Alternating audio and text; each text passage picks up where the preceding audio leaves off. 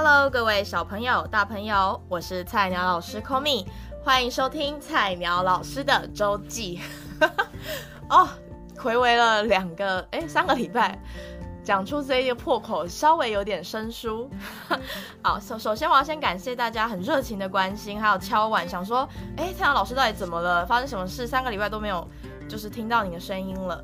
还是很谢谢大家的关心，尤其是 Podcast 界同温层，很感谢借问一下这个节目，他们就是发现我 Anchor 上面好像有点问题之后，就很 你知道很紧张的一直在问我说，哎，有修好吗？那希望安然无恙哦，然后还从念力从洛杉矶出发来给我，真的觉得很感动。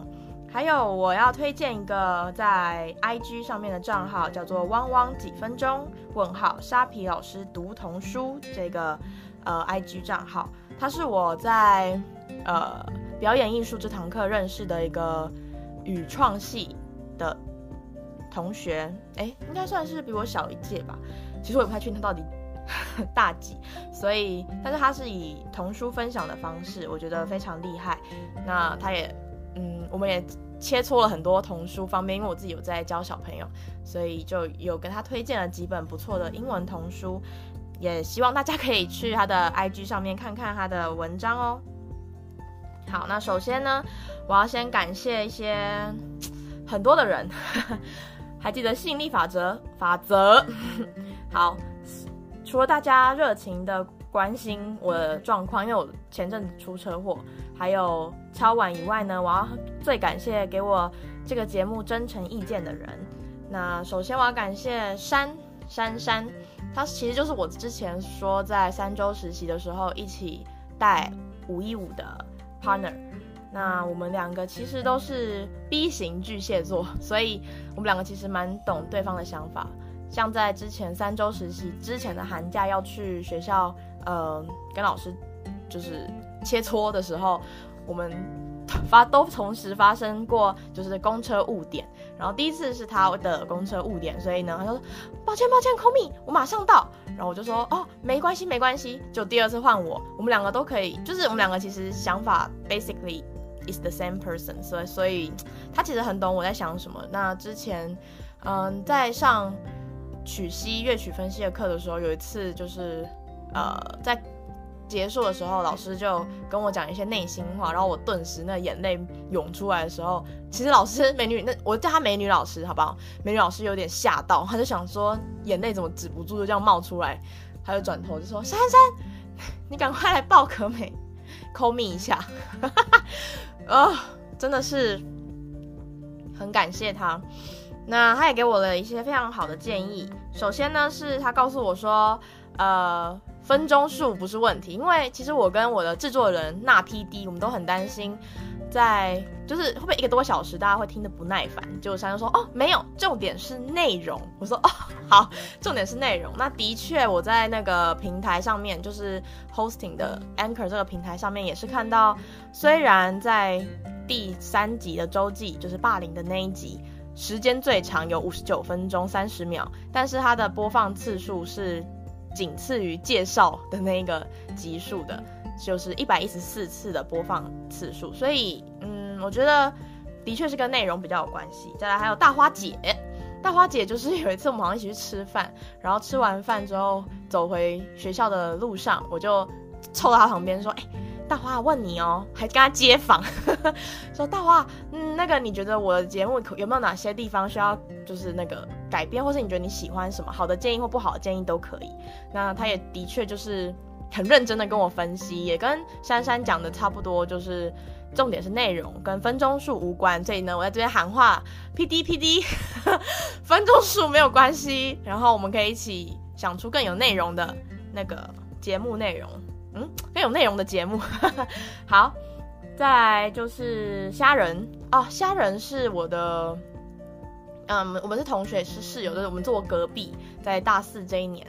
那为什么他叫虾仁呢？因为他有一树懒，好像在他生日就送他，哎，是交换礼物还是圣诞节的时候吧，就送他了一个礼物，是一只非常逼真的虾仁王。嗯，你知道，就那种尖垫，有够丑。然后，可是有一次我就去洗澡，就是宿舍，在回宿舍，然后我去洗澡，然后一回来，创意无限，虾仁就把他就把那个虾仁的那个娃娃中间圈住了一个珊珊，珊珊也是我们是室友，大四我们也住在一起，然后他就把珊珊的那个角落生物的小白熊框在那个虾仁的颈肩圈那个就里面，就这样放在我的桌上。然后他再把他的小小兵的娃娃放在我的椅子上，也就是说，虾仁熊，我们家直接叫他虾仁熊，跟小小兵的娃娃就这样一个在我的桌椅子上，一个在我的桌上，这样子深情的对望。我一回来看到这个景象，我真的是立马喷笑，然后还在那边大唱巴娜娜巴巴娜娜，然后结果我们两个 argue 了，到底是巴巴娜娜还是巴娜娜娜，argue 了大概有五分钟。重点就是不知道歌词还要硬唱，对，所以那夏然是非常，他说他每一季都有听，而且他总是第一个听的人，所以很感谢他。再来是爱我的人，嗯，这三周以来发生了很多事情，那我很感谢所有在我身边给我关心、鼓励、建议、陪伴我，从。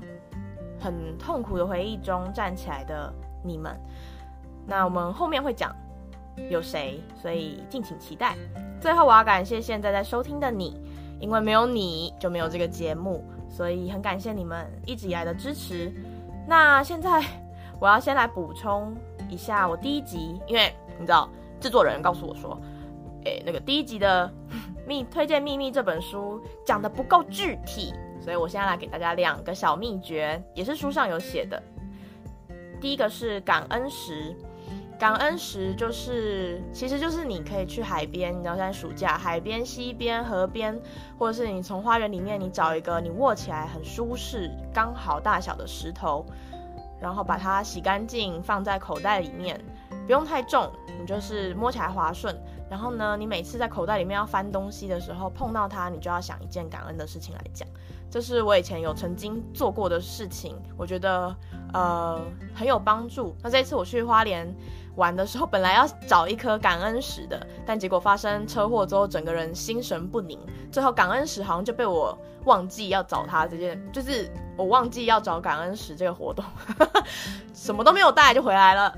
再来就是幸福日记，这是我今天要推荐的书里面有呃讲过的一个。嗯，方法，它的是一个啊，我先讲作者好了，叫做纽约疯妈 Jenny，他是在他的印象中是第二本书，对，第二本书里面《妈妈何必太震惊》里面呢，他有给他女儿做过的，我觉得也很推荐给小朋友，大概其实一二年一年级开始就可以试试看了啦，用注音也可以。所谓幸福日记，就是你每天晚上睡前。花个五分钟写三件你感恩的事情，比如说很感谢今天天气这么好，可以出去玩，或是很感谢今天走在路上没有摔倒，或是感谢自己还可以嗯活在这个世界上之类的。那小朋友可能一开始想不太到什么，就会很痛苦，想都想不到。但是其实我觉得一开始不用太在意文笔，就是很很短都 OK。但是日积月累下来会发现。嗯、小朋友在作文上面呢，或是嗯文笔用词都会进步很多，所以我很推荐给各各位爸爸妈妈或是各位老师们，可以跟小朋友一起做这个活动。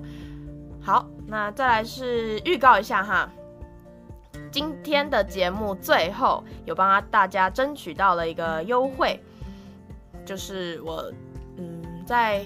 两周以前，现在回忆时间都很久。两周以前我去体验了一个油画的课程，在天母 Studio Eighty Three 吧，也就是 Studio 八十三这个店。然后我去体验之后，觉得哦非常棒。那跟他们的店家谈了一个优惠，在最后可以送给大家。那接下来我要跟大家 跟大家商量，然后也不能商量，因为是我决定 跟大家说。之后的播出时间呢会改，因为我要从下个礼拜开始就会去偏乡，呃，服呃算是带梯队，我们叫史怀哲梯队，那就是顾名思义，就像史怀哲一样去那种很偏僻的地方，然后带小朋友，是一种其实公费生或是卓奖生的义务服务，所以呃，我在应付小屁孩的同时，可能没办法 边录音，所以可能我的那个 podcast 播出时间会改成每周一早上七点，就这样定喽，没有可能就是这样。好，嗯、我又想说礼拜六、礼拜天我可以来，你知道，就是 赶工一下。礼拜一到五可能应付小屁孩没有多余的时间，可以在礼拜五下午就上架，那就改成礼拜一。所以下一次跟大家见面的时间，我们大家一起翻个行事历。下一次跟大家的见面的时间呢，会是七月二十七号早上七点，让你们在通勤的时候可以听，好不好？好，那我们接下来就要进入我们正式周记的单元啦。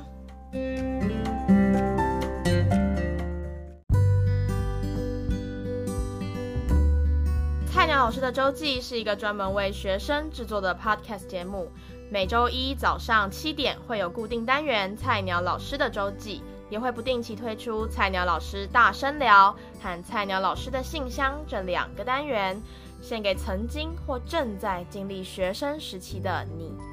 如果喜欢我的节目，请分享给你身边的同学、朋友或家人。你的喜欢是支持我走下去最大的动力。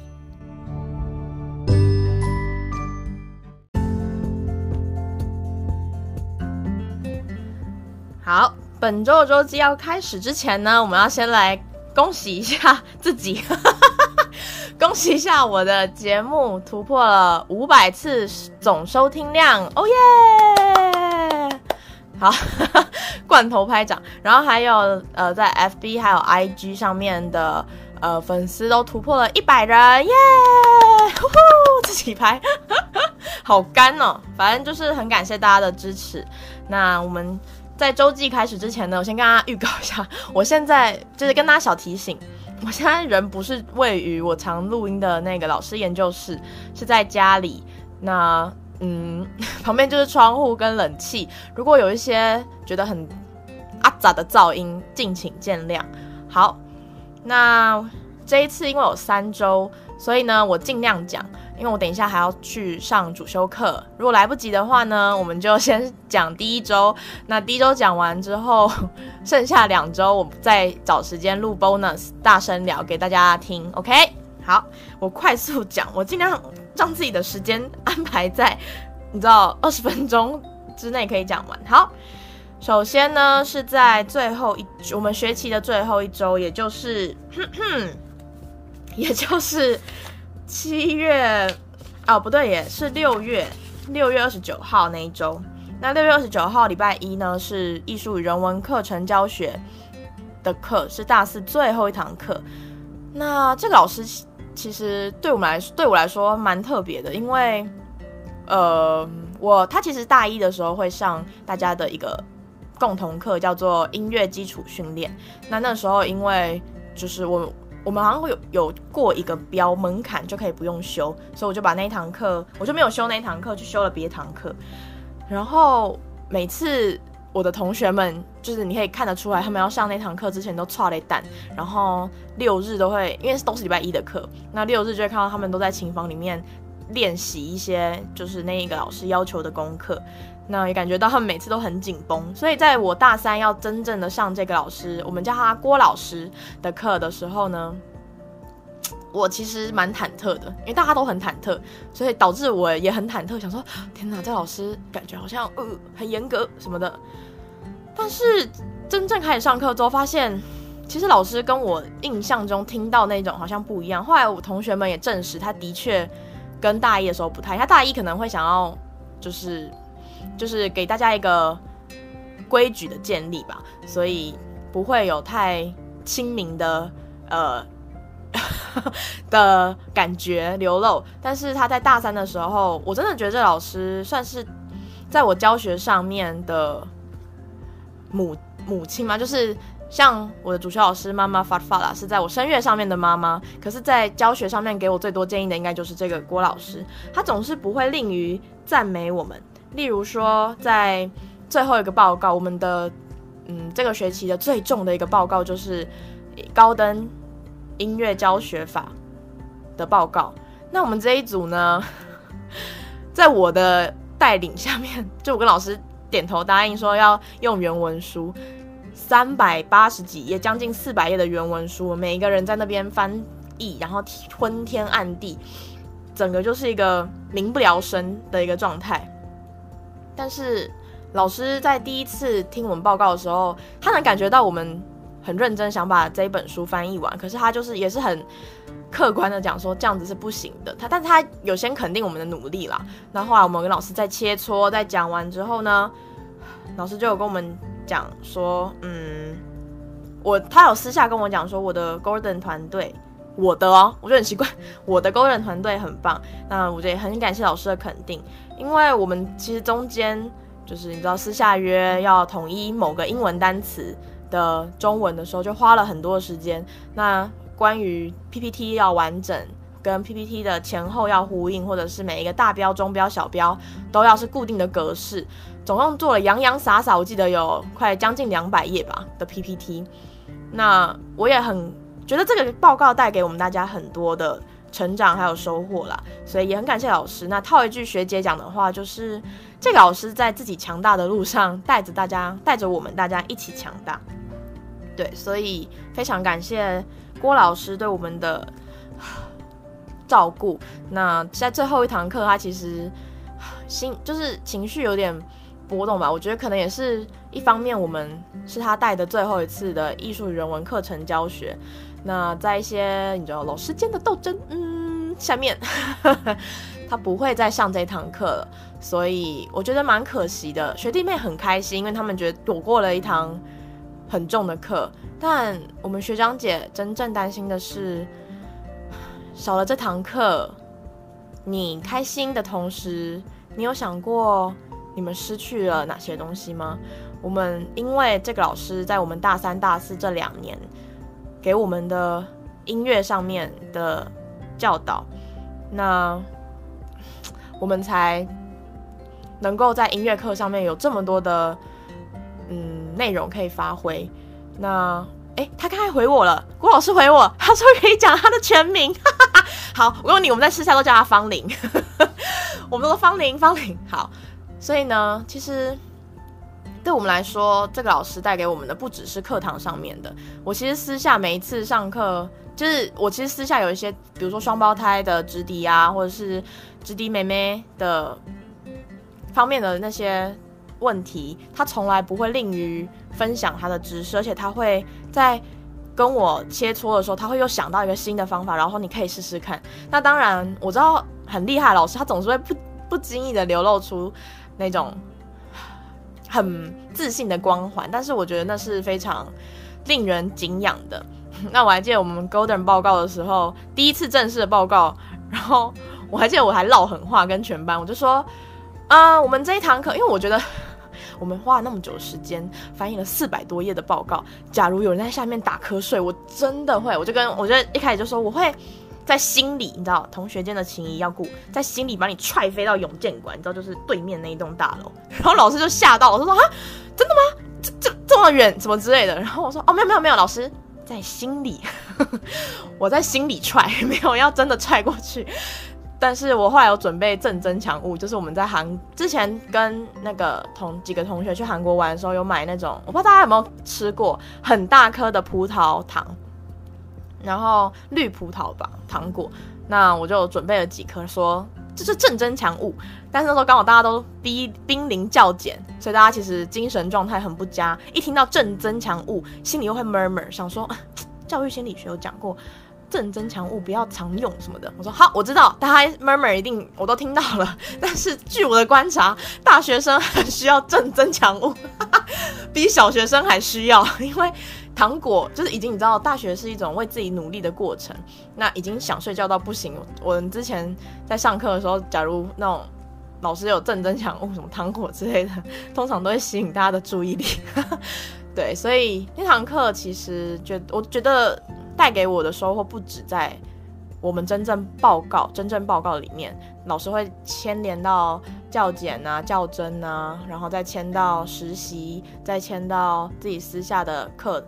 那老师其实私下也会跟我讲一些话，例如，嗯，老师会跟我讲说，要记得多看看自己有的，不要想着自己没有的。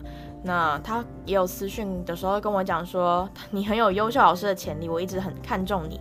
可是我现在还在习惯接受别人的称赞这件事情，所以我之前有讲过，学会说谢谢是我最近才学到的，加上 最近实在有蛮多人跟我讲这一句话的。那我后来没有抗拒的时候，我就开始想哭。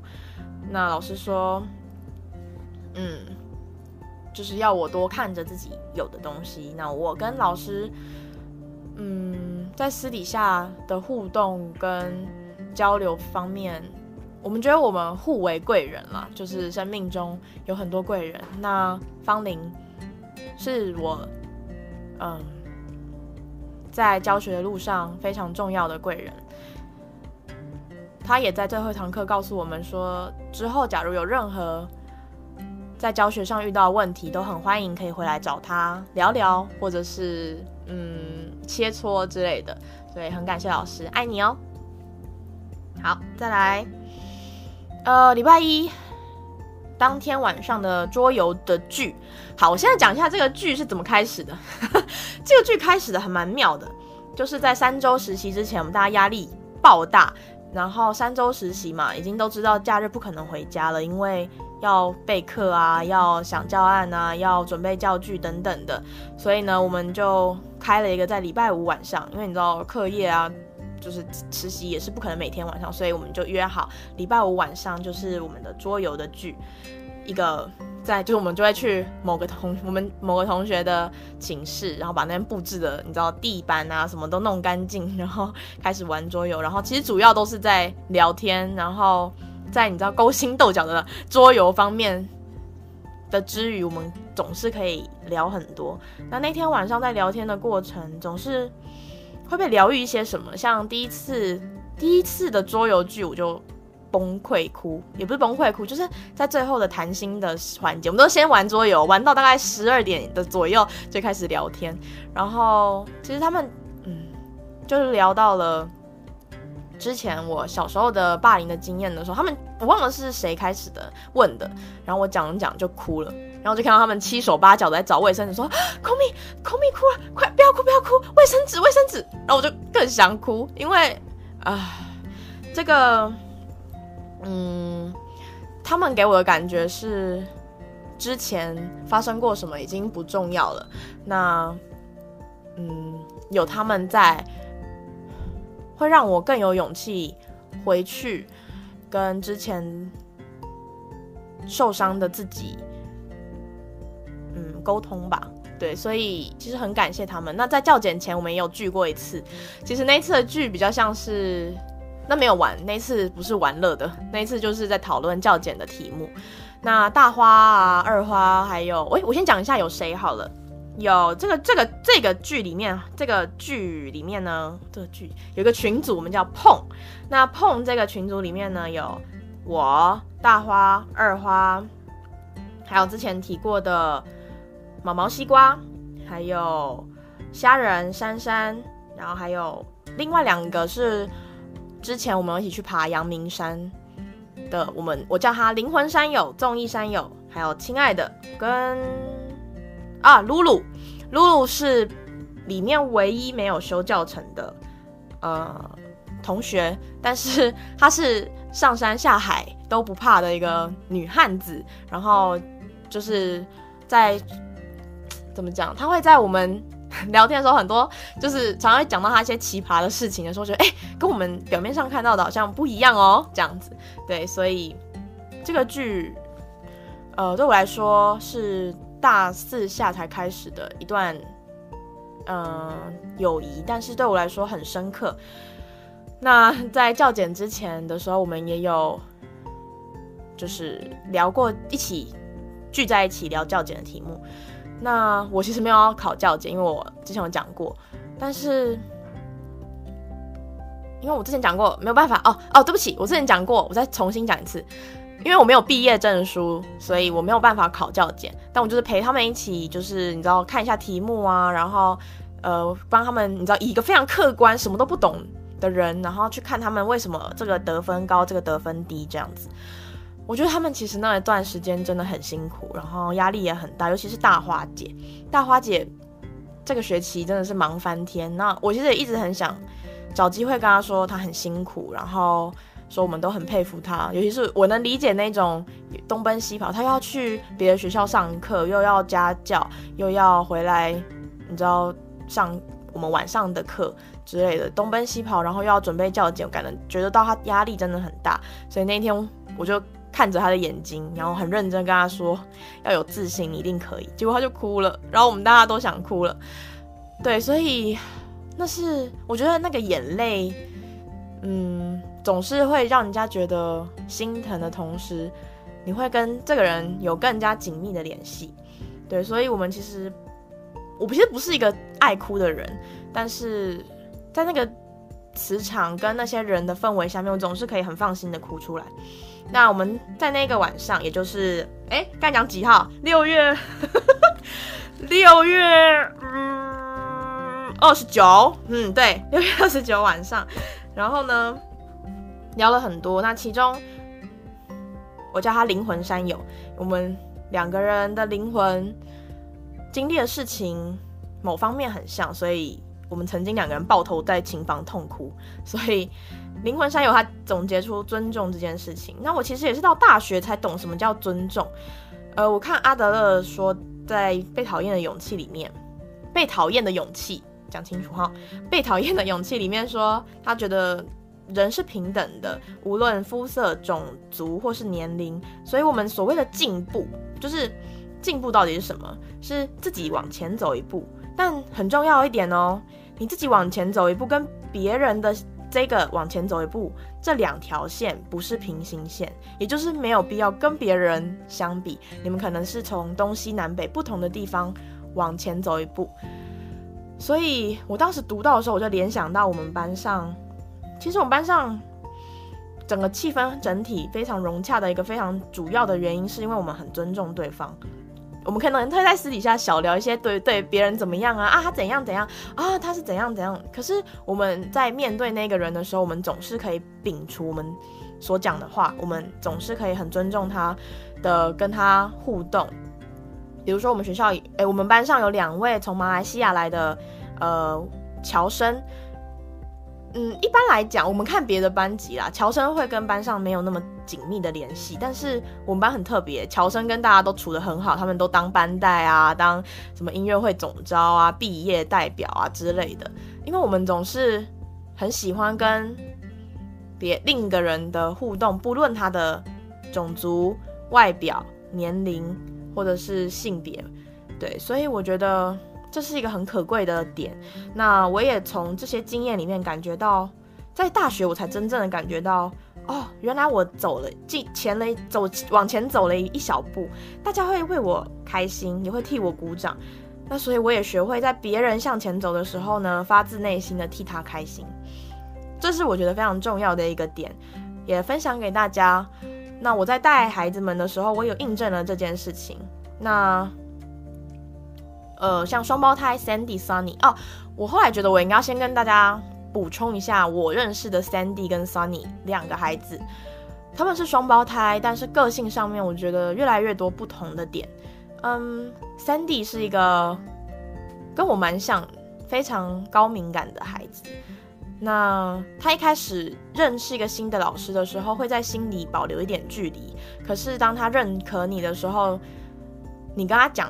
道理跟跟他，嗯，或者是跟他有一些互动的时候，他比谁都愿意付出他的真心。那 Sunny 呢？他是遇到一个新的老师，他会马上黏过去。那他是跟 Sandy 比较不一样的点是，他是一个小公主系列的人，她是喜欢穿裙子。然后老师，我之前去幼稚园接他们的时候，老师说：“我告诉你，看那个穿裙子都不用看脸，看那个穿裙子啊，绑头发漂漂亮亮那个就是。” Sunny，我说哦哦，对，好像是这样，没错。她就会她会自己绑头发，然后弄好弄漂亮，然后就是她也很活在自己很可爱的世界。她非常喜欢换她的英文名字，有什么 Cherry 啊，有曾经有什么呃什么啊 Ariel 啊，所以他们有一段时间很喜欢换英文名字，但最近他好像慢慢定型，说自己的英文名字是 Cherry 了。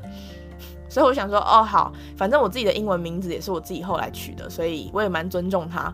那 Sunny 可能就是一个小名，但我觉得他们其实人如其名啦，就是我觉得名字跟自己的个性真的有蛮紧密的联系，所以 Sunny 对我来说很适合他，就是一个阳光、很可爱，然后什么事情都很乐观，但是同时也嗯蛮。有细腻那一方面的，但跟 Sandy 比起来不太一样。Sandy 是很敏感，就是你可能语气或者什么一变动，他会眼睛先瞄过来。那 Sunny 的话，他是，嗯，他们其实都很细腻，但是 Sunny 会比较不一样，他是一种很可爱，然后会跟你，嗯，聊天的感觉的那种小公主。对，所以这是我认识他们两个。那两个孩子，其实我觉得在这已经带了两年了吧。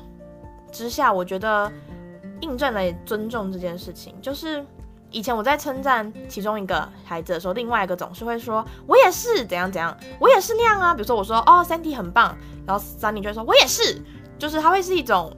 觉得啊，我是不是没有被称赞就被否定的感觉，会想要得到一样的评价，所以不经意之间，可能也是因为双胞胎的关系啦，从肚子里面就在争取一些养分啊之类的，到长大也是，那他们会想要一样好，甚至比对方好，所以就开始竞争。重点来了，他们开始竞争比较，但是他们最近开始，比如说在上。在礼拜三那一周的礼拜三的时候，他们竟然会开始认同对方很棒的地方，比如说在休息的时候，我会我在教 Sunny 说，请在你要请我 Bree 老师 Bree Bree 老师帮忙之前，要记得叫我的名字啊，因为你知道那空间有三个人，所以他说，请帮我拿什么。我就我其实有时候会 confuse，想说，哎、你在叫谁？你在叫 Sandy 还是叫我？所以我在那跟他讲说，要帮忙之前，请要记得先说 Bree 老师怎样怎样，不然我不知道你在叫我呢。然后 Sandy 就在旁边一边要帮他，然后一边说，哎呀，好了啦，Sunny 很真的很乖了，都就之类的。可是我就有点吓到，想说，哎呦，因为平常他们以前啦，我的印象中，以前我如果在讲这件事情的时候，Sandy 应该会在旁边听，然后默默的做他的事情。但是现在他们开始会。就是尊重对方，然后我也尊重他们。我从来不会因为他们年龄比我小，或者是我其实他们的老师，而觉得说哦，你们应该要听我的之类的。对我来说，他们是同样一个生命。我觉得比较像是，嗯，真正的尊重对我来说是人都是有在金字塔最顶端的一个生物，唯一跟我们有不，嗯，没有。不平等的是金字塔下面，比如说动物啊、植物啊、微生物啊那一种的才是下面。那我觉得以人来讲，尊重所有的人是一件非常重要的事情。所以在孩子身面上面，我也有学到这件事。好，在六月三十号礼拜二，重点来喽，油画的初体验。哎，重点是等一下最后会有优惠，好好听到最后。嗯，首先我要讲一下我为什么会去这个体验的活动。嗯，因为树懒 画我，大家看一下这个大头贴是树懒画的，是他推荐，就是邀请我一起去啊。他就说，哎、我想去画，那你要不要一起去？那我就发现，哎、这个不得了，哎，就是它的价钱方面跟其他的，就是真正画油画的很不一样。你知道油画因为材料方面通常会偏贵，大概一两千块都不是。什么稀奇的事？可是这一间它很佛心的，就是两个小时只要八百元，我印象中是这样子，然后就可以体验到自己画一幅油画。那我先推荐一下这一次我体验的呢，是为什么推荐？其实我是一个很喜欢跟自己相处的人，那在画画的过程中，我也更认识了自己。嗯，我一开始去。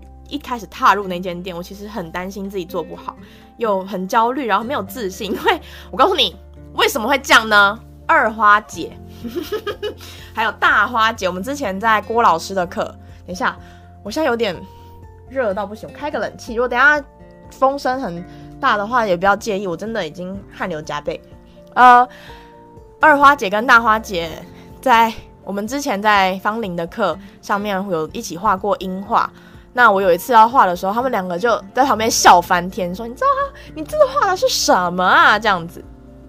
所以我其实他们就觉得，的确啦，我就是那种，呃，要画很像一个东西的时候，我就没办法画得很好。但我想画我自己想画的东西，所以我在无意中，你知道，那个油画的第一件事情是要上底色，要用亚克力颜料上底色。那上完之后呢，要用吹风机吹干。那吹干。吹干的时候，嗯，其实就是无所事事，我眼睛就在那边飘呀飘，飘呀飘，然后飘的就在那边左看右看的同时，我就看到了一句他们店里的话，叫做 “You are you are what you paint”。然后我想说啊，其实翻成中文来讲，就是你你画的就是你自己，就是我觉得突然点醒了我，哎，对耶。我画的就是我自己想画的东西，所以这幅画代表就是我心里想什么，或者是这是我的作品，那也不用在意到底画的好像或是不像，之之类的。所以我就突然有了一股嗯力量嘛，觉得哦，Yes，I am what I I paint，所以我就放胆的开始画了。那中间呢，当然也会有疑惑的时候。一度画坏掉了，就是就是涂颜色的时候，叠颜色的时候，快要有点脏掉的时候，我就开始焦躁起来。但是后来老师就会提醒我说，有方法可以改善啊，甚至可以直接用，他直接拿了，真的是拿了那个叫什么卫生纸这样抹掉，然后说可以更好，就是可以改善，甚至可以更好。那我就学会了，不要先放弃自己画的东西，就是寻求专业的帮助，或者是可以。改善一定可以有方法的。那最后的成果真的是超开心，因为收到了不止一个人的称赞。旁边的那个阿姨啊，来的王美啊，她会说：“哇，那个人画的很棒，什么之类。”就是指我画的。那其实 我一开始蛮没有自信，想说我到底画的像不像？我其实画的是一个极光在森林里面的极光。然后一点基础都没有，只是去体验的感觉。那收到了很多人的称赞，我觉得很开心。那让原本因为别人的评价，也就是教育社会学里面讲的镜像理论而没有自信。所谓镜像理论，就是别人给你的评价，就是你自会变成你自己让你自己觉得的。比如说二花姐评价。我他们他们可能会觉得我画的不好，就是不太会画画。久而久之，我会觉得哦，我自己就是一个不会画画的人。那但是在这一这一次的油画体验里面，我又从嗯这些经验认知到自己，哎，其实可以画的还不错。我又重新在这个镜子里面照出了，我觉得我自己好像也还会蛮会画画的哦，就是所谓的镜像理论。那嗯、我觉得最后我开始喜欢自己的作品，因为我体会到了。You are what you paint，送给大家，这就是我第一周的心得。这这句英文就是我这第一周的心得。You are what you paint。那我有点想要把它改成 You are what you are，就是你自己就是你最真实真实的样子。好，那第一周的第二段，我想跟大家分享孩子们教我的事情。呃，双胞胎呢，又再次的让我刮目相看。首先是在礼拜二接他们的时候，老师说就是，呃，Sunny 先出来了，那 Sandy 呢就在后面，就是老师有跟我说，Sandy 在处理一些事情。那其实我没有很想要探听啊，你知道他们听到底是什么事，我只是就是感觉出来他的情绪可能没有到很完很很很完美，然后我也不会想要在第一时间就问孩子，那我希望是他们会主动想讲，我在听。那回家的路上，他就问我说：“贝老师，你以前会说谎吗？”其实这就是一个，他其实是想寻求认同，想说那应该是跟这件事情有关，所以我就回答，我很诚实的回答说：“会啊。”但我后来发现不说谎比较快乐，所以我就选择了说实话。就像我当时就举了一个例子，比如说他们就问我说：“哦，你有没有什么东西？”我说：“哦，没有诶，可是我就真的没有啊，这样子。”所以其实也没有不会怎么样，不用一直觉得自己要有某一样东西。就是好，那我就在回家路上也带着他们一起想说，哎，讲实话有什么好处？他们也跟我想说，哇，就是会很期待，然后会也不是很期待，就是很努力的想会有什么好处。所以我们也一起做了这件事情。我觉得对。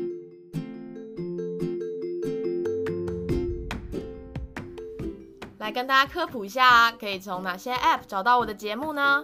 有 Apple Podcast、Google Podcast、Spotify、Breaker、Overcast、Pocket Cast、Anchor 这几个平台都可以找到我的节目哦。那有些人有疑问，说：“哎，使用 Apple 手机的人可以用 Apple Podcast，那没有用 Apple 手机的人怎么办呢？”哎，其实也可以用 Apple Podcast 收听哦，只要在你们的 App 商店搜寻 Apple Podcast，而且下载下来那个紫色没有很好看的那个那个应用程式，就可以在那边收听。那还可以在里面评分星级五颗星。还有留言，那留言呢，可以用匿名的，它都是匿名的，而且跟排名有很微妙的关系，所以不要害羞，快来对我说出想说的话吧。好，最后跟大家推荐那个 Studio，呃，八十三，怎么样运用这个优惠呢？请在，就是你们可以直接本人到那个店，就去柜台大声说。我是菜鸟老师的忠忠实粉丝，就可以获得几下面几个优惠，叫做第第一个是 Recharge Yourself，是同一天连续上两堂课就可以获得咖啡礼券一百元，Dreamers 天母店咖啡礼券一百元。那接下来还有振兴券三千的特别优惠套餐，每人限购买一套。